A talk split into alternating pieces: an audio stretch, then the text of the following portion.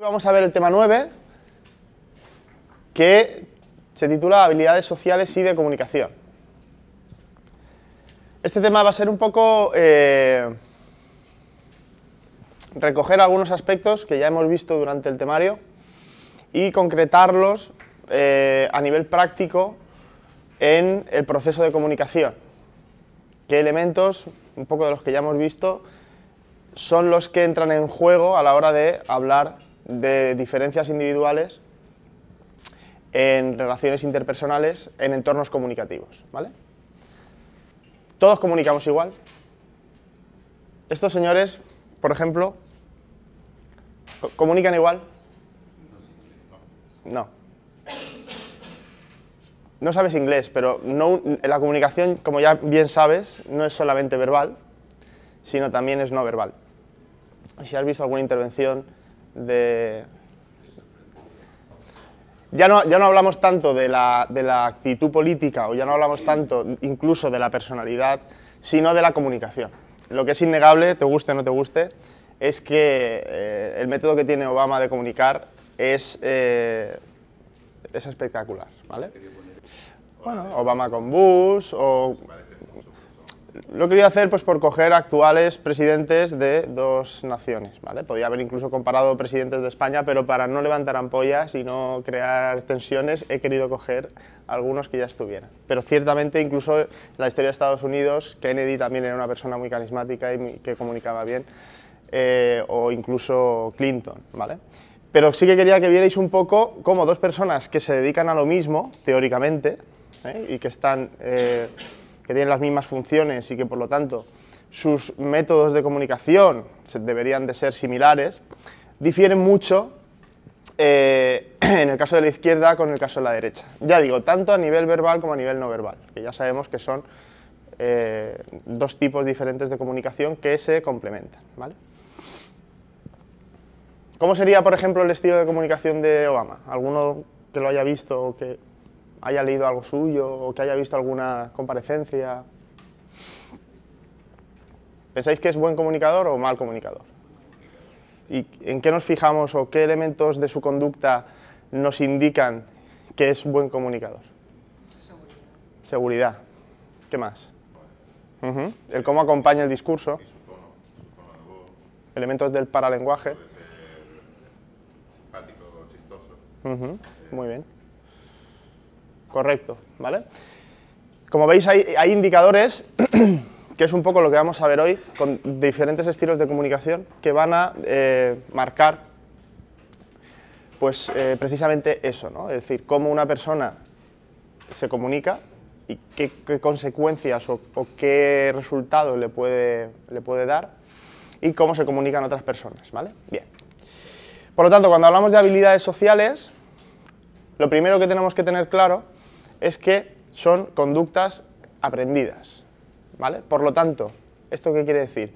Que si hay alguna habilidad que no tenemos, la podemos aprender, la podemos trabajar, la podemos desarrollar. En el ejemplo de antes, eh, por hacer una comparativa en el tiempo, Rajoy en sus inicios era mucho más desastroso en la comunicación de lo que es a día de hoy que aún siendo a mi, a mi criterio pues bastante regulero, eh, ha mejorado mucho en muchos aspectos, que ya lo hemos comentado en algún tema de esta, de esta asignatura. Por ejemplo, en la comunicación no verbal. ¿vale? ¿Por qué? Porque tiene detrás todo un gabinete de asesoramiento político que le trabaja ese tipo de cosas. Entonces puedes aprender a identificar qué aspectos de tu conducta eh, no son del todo correctos para una buena comunicación y ir modificándolos. Al final del tema haremos un ejercicio que eh, bueno, irá un poco en esa dirección, para que os sirva a, vosotros y a vosotras para ver un poco bueno, pues, qué partes de vuestra comunicación eh, mm, tenéis controladas y qué partes se podrían mejorar. ¿vale? Por lo tanto, algo importante, repito, son conductas que se aprenden, son conductas que se pueden trabajar. Es la base del, estudio o del trabajo dentro de las habilidades sociales. Están eh, enmarcadas dentro de un entorno social. ¿Esto qué quiere decir? Pues que dentro de una sociedad pues habrá unas normas que marcarán qué conductas eh, de comunicación son más apropiadas y qué conductas son menos apropiadas. Ya hemos hablado también de las diferencias culturales eh, y cómo afectan estas diferencias culturales a la conducta. No es lo mismo hablar de una comunicación efectiva pues en un país occidental como en un país oriental, etc. ¿vale? En un grupo que en otro, etc. La adaptación ¿eh? Eh, el estudio de las habilidades nos permite adaptarnos.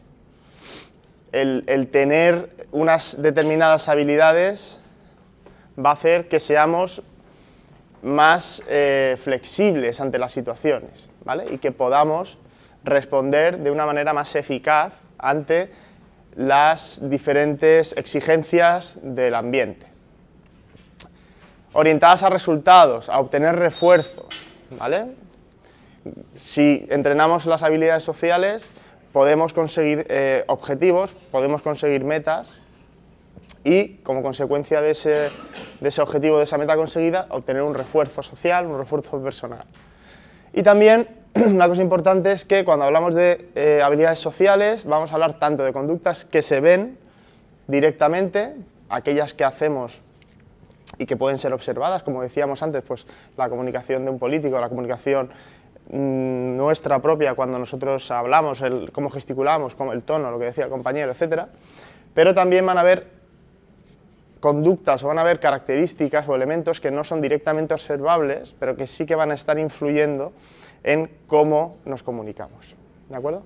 Por lo tanto, aunque las no observables no se puedan ver directamente, hay que, hay que saber que están ahí y que pueden estar afectando.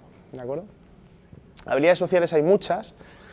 Eh, hay muchas habilidades sociales y hay, eh, fin, diferentes formas de, enfrentar o de, empezar a, tratar sobre este tema. Nosotros, o yo por lo menos, lo que he querido es, eh, para no estar hablando aquí de múltiples habilidades porque además daría para varios temas, hacer una selección o hablar un poco más en concreto de aquellas que, mm, o de algunos estilos de comunicación, ¿eh? Y ver cómo ese, tipo de diferentes conductas que se pueden ir realizando pueden ir afectando a, ese proceso de comunicación. Hay algunas otras habilidades que ya hemos trabajado y no he querido tampoco volver a, meter aquí, como por ejemplo la escucha activa. La escucha activa ya la trabajamos si no recuerdo mal, en el tema 3.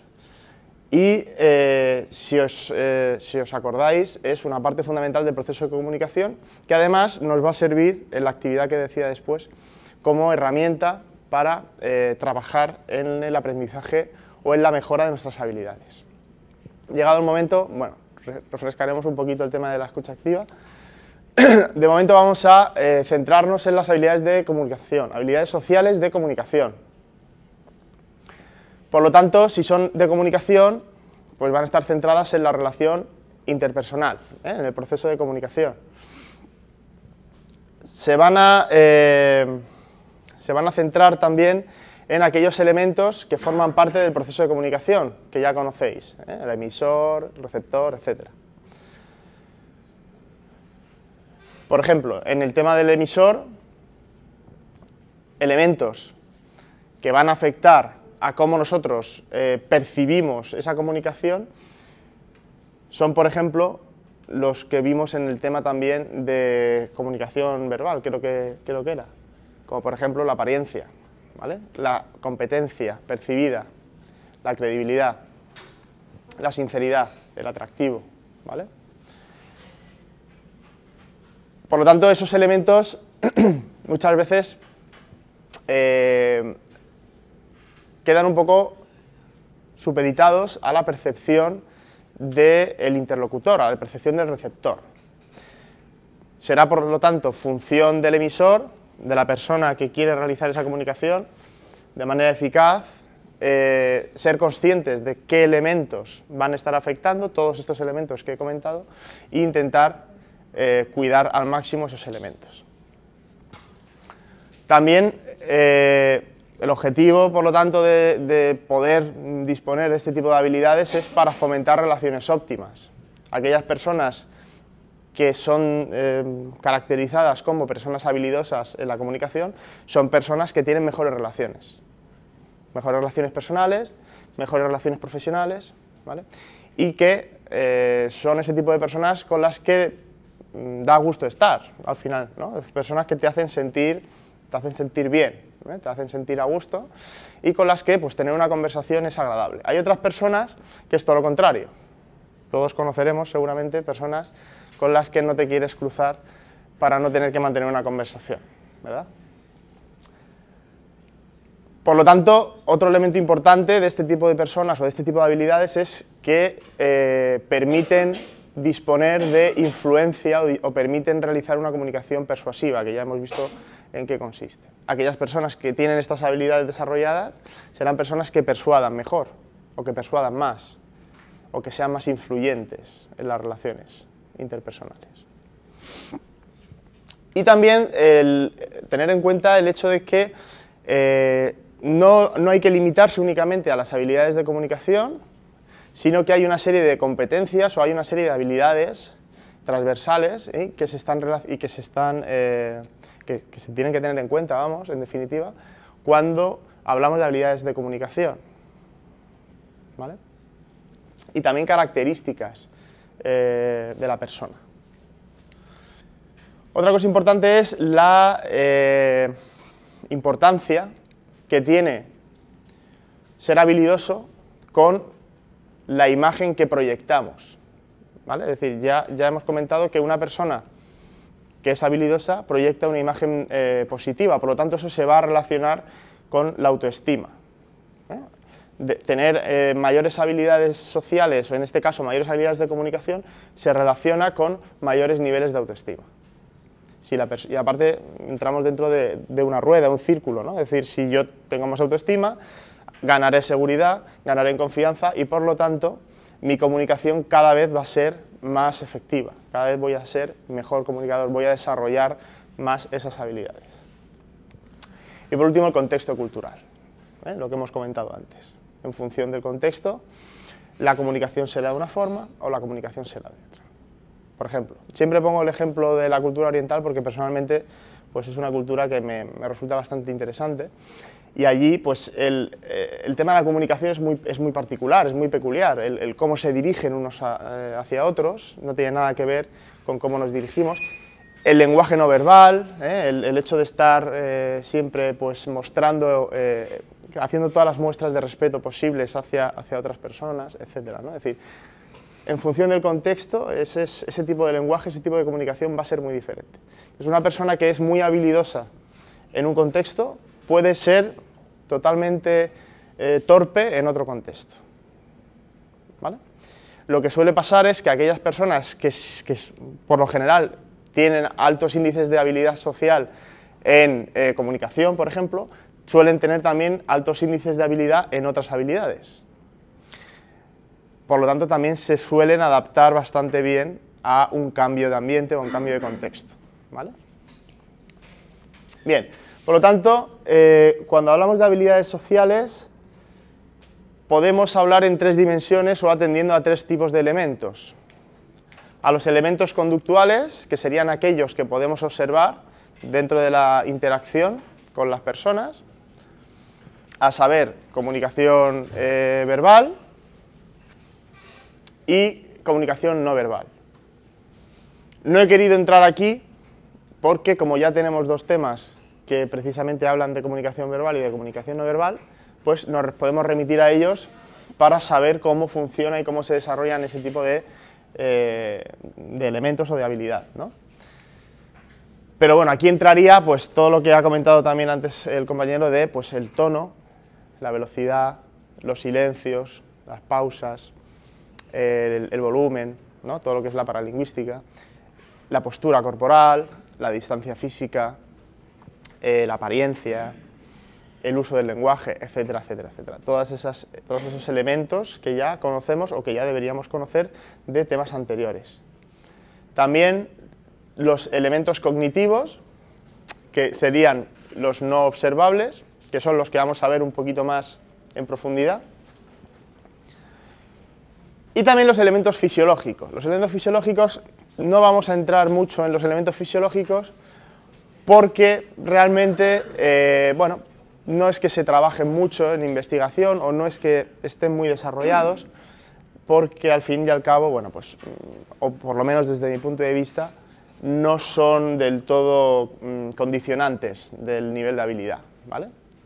Los elementos fisiológicos pues pues, la sudoración, las palpitaciones, ritmos cardíacos, etcétera, todo lo que serían eh, respuestas del cuerpo, del organismo al ambiente, ¿vale? Por lo tanto, vamos a centrarnos en los elementos cognitivos, los no observables directamente. Bueno, aquí lo tenéis más desarrollado, pero bueno, al fin y al cabo es lo que acabo de comentar. Elementos cognitivos. ¿Cuáles son los elementos cognitivos? Las competencias, las estrategias de codificación, las expectativas, las preferencias y los valores subjetivos y los sistemas y planes de autorregulación. Vamos a ir viendo uno a uno. Competencias, una palabra que nos, suena porque constantemente se está eh, nombrando, sobre todo pues, en entornos universitarios, ¿no? Pues competencias para los estudiantes, competencias, para, ¿vale?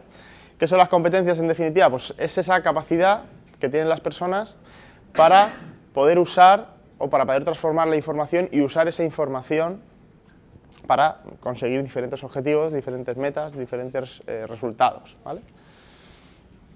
Por lo tanto, implica conocimiento de nuestro entorno, implica saber eh, dentro de ese entorno, dentro de ese grupo, de ese círculo donde estamos relacionándonos, cuáles son las conductas apropiadas y cómo se deben de realizar, cómo se deben de ejecutar.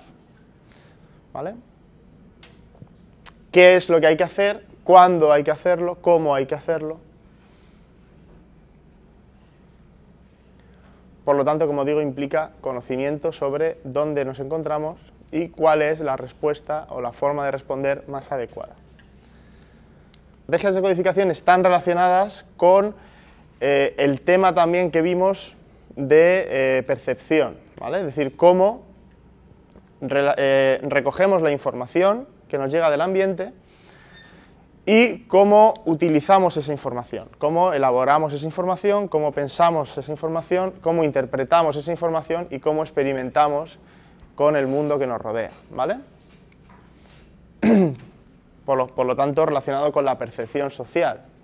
Luego, en el ejercicio que os he comentado que realizaremos al final, está también eh, enfocado, por así decirlo, al tema de la percepción social. Cómo vosotros percibís a la persona que tenéis delante, cómo sois percibidos, cómo se elabora esa información y luego cómo se da la respuesta, cómo se da el feedback. ¿vale? Y bueno, y también los esquemas, que ya los conocéis porque también los hemos trabajado, ¿eh? que son esos, esas formas de almacenar información en la memoria y luego pues cómo recuperamos esa información para utilizarla eh, ahorrando energía de procesamiento. ¿vale?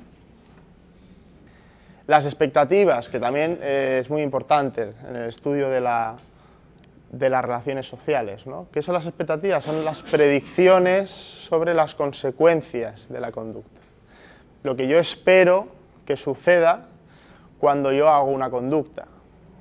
¿Vale? Está relacionado con los objetivos, porque si yo tengo un objetivo, voy a ir en la dirección que me lleve a ese objetivo, de manera que haré una conducta cuyo resultado, según mi expectativa, sea acercarme a, mi objetivo. Me marco un objetivo, realizo la conducta y espero obtener una serie de resultados. ¿Qué suele suceder con las expectativas? Que generalmente mm, se frustran a veces. Porque lo que nosotros esperamos que suceda no siempre sucede. Entonces, ¿qué sucede cuando se frustran las expectativas?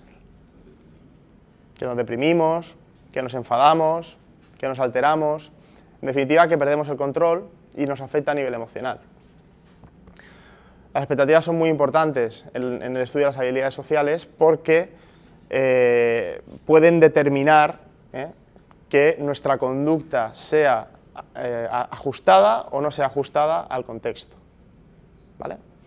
Por lo tanto, hay que entender, o hay que saber entender, o hay que saber trabajar con el tema de las expectativas. Es decir, podemos tener una expectativa concreta, pero también podemos eh, obtener un resultado que no sea el que esperamos y hay que saber gestionar eso. Que eso entraría más en la parte de gestión emocional.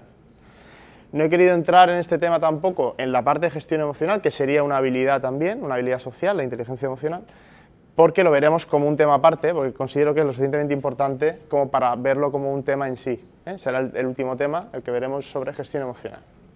Pero está muy relacionado con las expectativas. Cuando se nos frustran las expectativas, cómo podemos afrontar esa situación para evitar eh, las consecuencias negativas que eso tiene. ¿vale? Bien, las preferencias y los valores subjetivos. Bueno, pues eh, ya sabéis, porque lo hemos visto en otros temas, que cada uno de nosotros tiene una serie de valores, una serie de creencias, en definitiva una serie de actitudes, y esas actitudes son la antesala de la conducta. Esas actitudes nos marcan el cómo procesamos la información, a qué información prestamos más, atención, a qué información prestamos menos atención, qué información nos afecta más, qué información nos afecta menos, en cómo evaluamos en definitiva eh, determinadas eh, situaciones, determinados elementos y por lo tanto, en función del valor que le asignamos a las cosas, reaccionamos o nos relacionamos de forma diferente. Y por último, la autorregulación, que eh, sería el más importante de los elementos cognitivos, que implica la eh, faceta también más difícil, ¿eh? que estaría un poco relacionado con lo que estaba comentando de la, de la, gestión emocional. La gestión emocional, como cualquier otro tipo de gestión personal, implica control. Implica control sobre uno mismo, sobre cómo nos relacionamos con el entorno, cómo nos relacionamos con las demás personas, en este caso, y cómo utilizamos eh, esa relación ¿eh? de, la forma más eh, beneficiosa posible. Tipos de estrategias, podríamos decir, o herramientas que se pueden encuadrar dentro de la autorregulación como parte de los elementos cognitivos. Las autoverbalizaciones, las autoinstrucciones, la autoobservación y los patrones de atribución y fracaso. Son, como digo, diferentes herramientas que utilizamos todos en eh, diferentes situaciones y que nos sirven para intentar eh, controlar esa situación. ¿vale? Vamos a ir viendo una a una. Bueno, salen todas de golpe, pero vamos a ir viendo una a una. Importancia también dentro de la autorregulación del tema, del concepto que hemos comentado anteriormente de la autoestima, ¿vale? Que es la evaluación que hacemos nosotros mismos de nuestro propio valor personal y cómo eh, valoramos nuestro nivel de adecuación, nuestro nivel de competencia. Las autoverbalizaciones. Las autoverbalizaciones es ese diálogo que podemos tener con nosotros mismos. ¿eh? Cuando estamos pues, realizando una tarea o cuando estamos reflexionando sobre una situación, es ese diálogo interior, ¿eh? ese soliloquio que tenemos a nivel interior las autoinstrucciones son también verbalizaciones internas que acompañan a una actividad personal. ¿eh? Mientras estáis haciendo una actividad X, pues escribiendo como estáis escribiendo, o cuando estáis estudiando, o cuando estáis mm, montando una máquina o un puzzle o lo que sea, es decir, cómo os vais dando esas eh, instrucciones a vosotros mismos de lo que tenéis que hacer a continuación para poder desarrollar la tarea de forma eh, adecuada. Y la autoobservación, que también ha aparecido en algún tema, que es el prestar atención a nosotros mismos, el prestar atención a nuestras conductas, el analizar cómo nos comportamos. Si os fijáis, parecen cosas triviales, pero son eh, herramientas que si las utilizamos, tenemos mucha más información sobre nosotros mismos y podemos ayudarnos a gestionar mejor determinadas situaciones. Esto sirve, esto es aplicable tanto a la comunicación como a cualquier otro contexto. Esto se utiliza en terapia también, terapia psicológica, pues para eh, pues afrontar diferentes eh, problemáticas. ¿vale? ¿Por qué? Porque os está dando información que muchas veces, si no os paráis a pensar, eh, no tenéis. Porque pues, el ritmo de vida es tan rápido que a veces pues, hacemos las cosas un poco de forma automática y no somos conscientes de muchas cosas de las que hacemos. Por ejemplo, la autoobservación nos sirve para eso.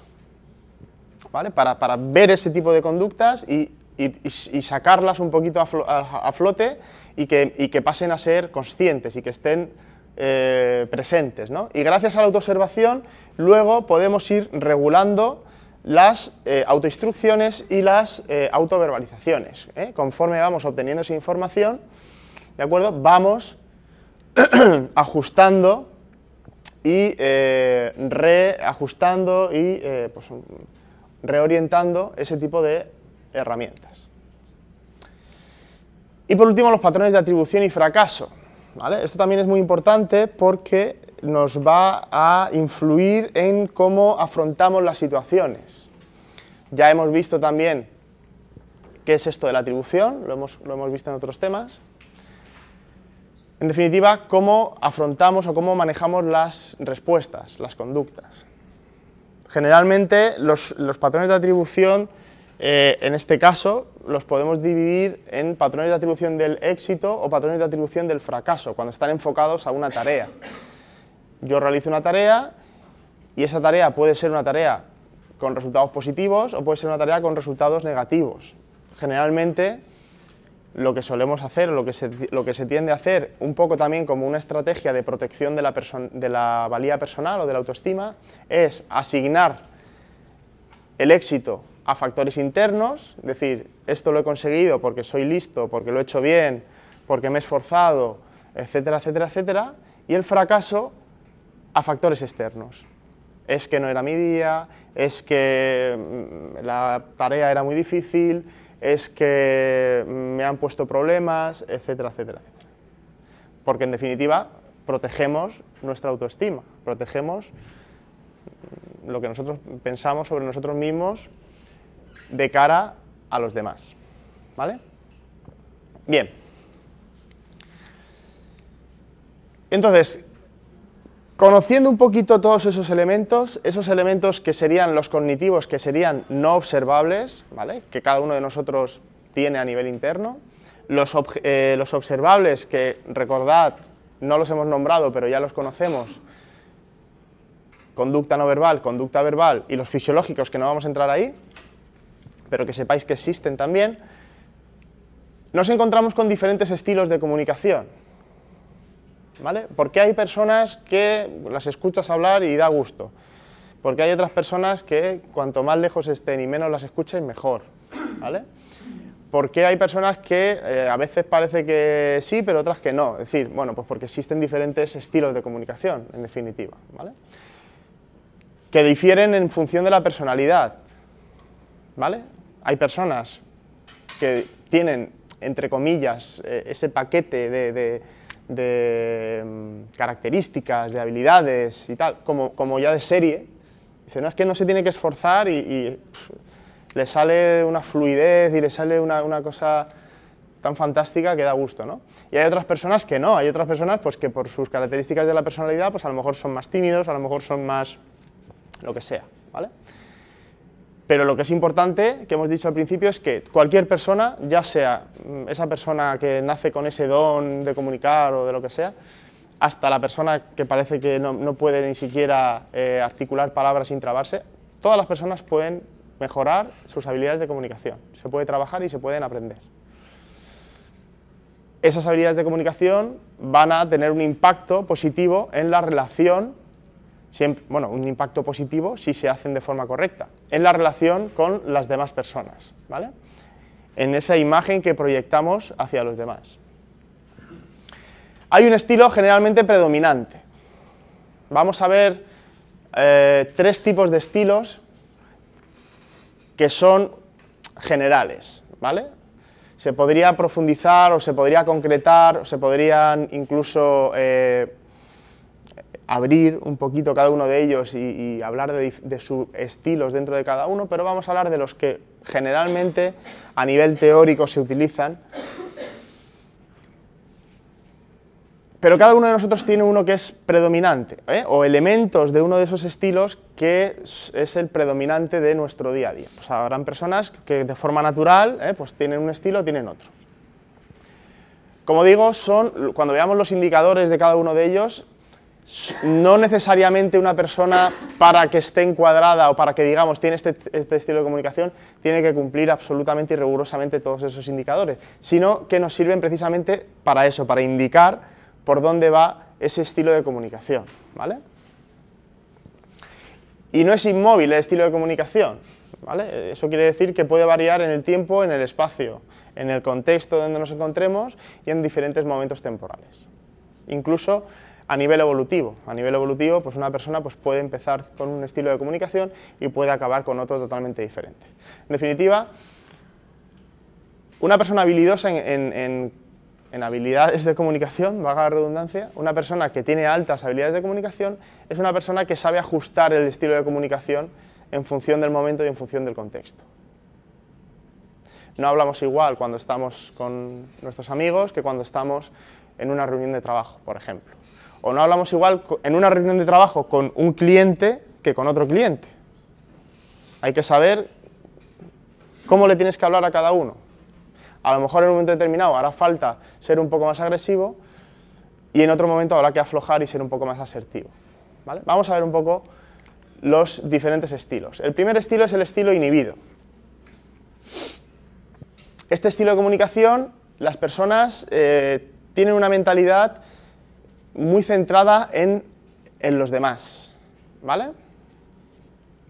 En anteponer las necesidades de los demás a las propias, los deseos de los demás a los propios, las necesidades eh, de comunicación del, otro, en estar, como digo, muy centrado en el, en el otro. Son personas que en la comunicación dan la impresión de que son personas muy respetuosas, porque dan la razón, eh, permiten que se exprese, mm, dando esa, afirmación constante del argumento del, del, otro, pero lo que parece respeto eh, en realidad puede estar eh, reflejando una actitud o un sentimiento de miedo. ¿vale? Desatienden las necesidades personales, se centran tanto en el otro, se centran tanto en, la comunicación del otro, que al final su propio, eh, su propio yo se diluye un poquito. Son incapaces de decir que no a lo que va en contra de sus intereses. ¿Vale? En una negociación, por ejemplo, pues si la otra persona le, dice algo o le propone algo que va en contra de, su, propio interés, es incapaz de decir que no porque tiene miedo ¿eh? a desagradar a la otra persona. ¿vale? Tienen esa creencia de que lo que piensan los demás, lo que los demás opinan es importante. Y como he dicho, ese miedo irracional, irracional porque no tiene una base mm, realista, a ofender a los demás. ¿eh? Y ese miedo a ofender a los demás es el que eh, está condicionando ¿eh? toda esa comunicación. ¿Vale? Se justifican como prudentes, no, yo es que soy prudente, no, yo es que soy educado.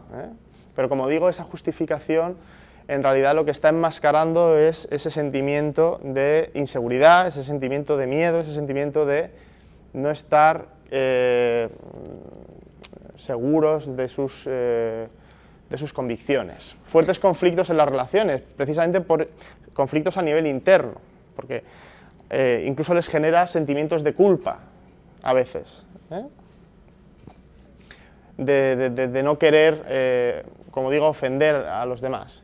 Genera tensiones y sensación de bajo control, porque al final la persona no está manejando adecuadamente esas situaciones y efectivamente pues baja autoestima. No sé si os viene alguien a la cabeza, ¿eh? alguna imagen. ¿Qué indicadores eh, podemos eh, evaluar cuando vemos que alguien se comunica con otra persona? Bueno, pues una expresión facial seria, con una sonrisa mínima, una sonrisa huidiza, una sonrisa tímida, tensa, mirada huidiza, postura distante, postura eh, contraída, ¿no? se le ve relajado en, la comunicación, una orientación más bien ladeada, con distancias amplias con el interlocutor, evitando el contacto físico, poca gesticulación, automanipulaciones abundantes, recordad lo que eran las automanipulaciones, ¿eh? pues el tocarse el pelo, ¿eh? pues el jugar con un, bolígrafo, con un anillo, ¿eh? pues generalmente conductas automanipulativas están indicando pues, ciertos estados de nerviosismo, de ansiedad, de inseguridad y movimientos también nerviosos de manos, de piernas, que son abundantes. También a nivel paralingüístico, pues un volumen de voz bajo, un tono que tiende hacia la monotonía, fluidez verbal escasa, velocidad rápida, poca claridad, poco tiempo de interlocución y pausas largas, silencios abundantes. ¿Vale? No sé si os vais haciendo una idea. Estilo inhibido. Este tipo de estilo lo que suele generar es pues, eh, una, entre comillas, una mala imagen del interlocutor. Se suele, se suele ver como una persona poco segura de sí misma, manejable, ¿eh? sobre la que se puede influir con facilidad. A veces también genera, también en función de cuál sea la personalidad del interlocutor y cuál sea también su estilo de comunicación, también puede generar eh, satisfacción, porque en definitiva te están constantemente pues, eh, dando la razón, están mm, como fomentándote la autoestima, como diciendo, mira qué bien lo haces, ¿no? Pero como digo, depende, depende de la personalidad, porque generalmente lo que suele generar es más negativo que positivo, ¿vale? Otro estilo es completamente diferente, que es el estilo agresivo. ¿vale? El estilo agresivo es una persona que defiende sus derechos por encima de los derechos de los demás.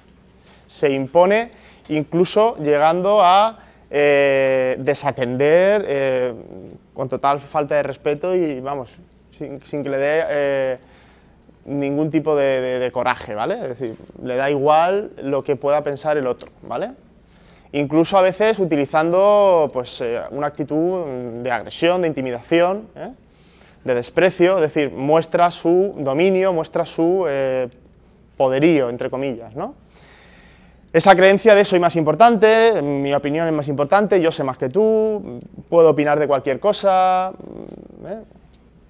Y también se puede quitar responsabilidades de, bueno, pues eh, haber estudiado más, tú te lo has buscado, eh, etcétera, etcétera, etcétera, ¿vale?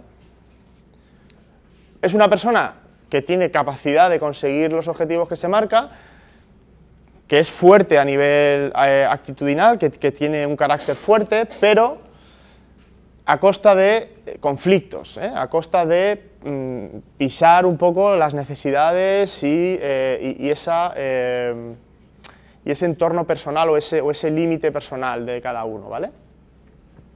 Un uso elevado de este, de este estilo puede generar sentimientos de culpa a la larga y un empobrecimiento de la imagen personal, porque al final se le ve como una persona agresiva, se le ve como una persona poco transigente, se le ve como una persona con la que no es agradable tener una conversación, tener una relación cercana, ¿vale?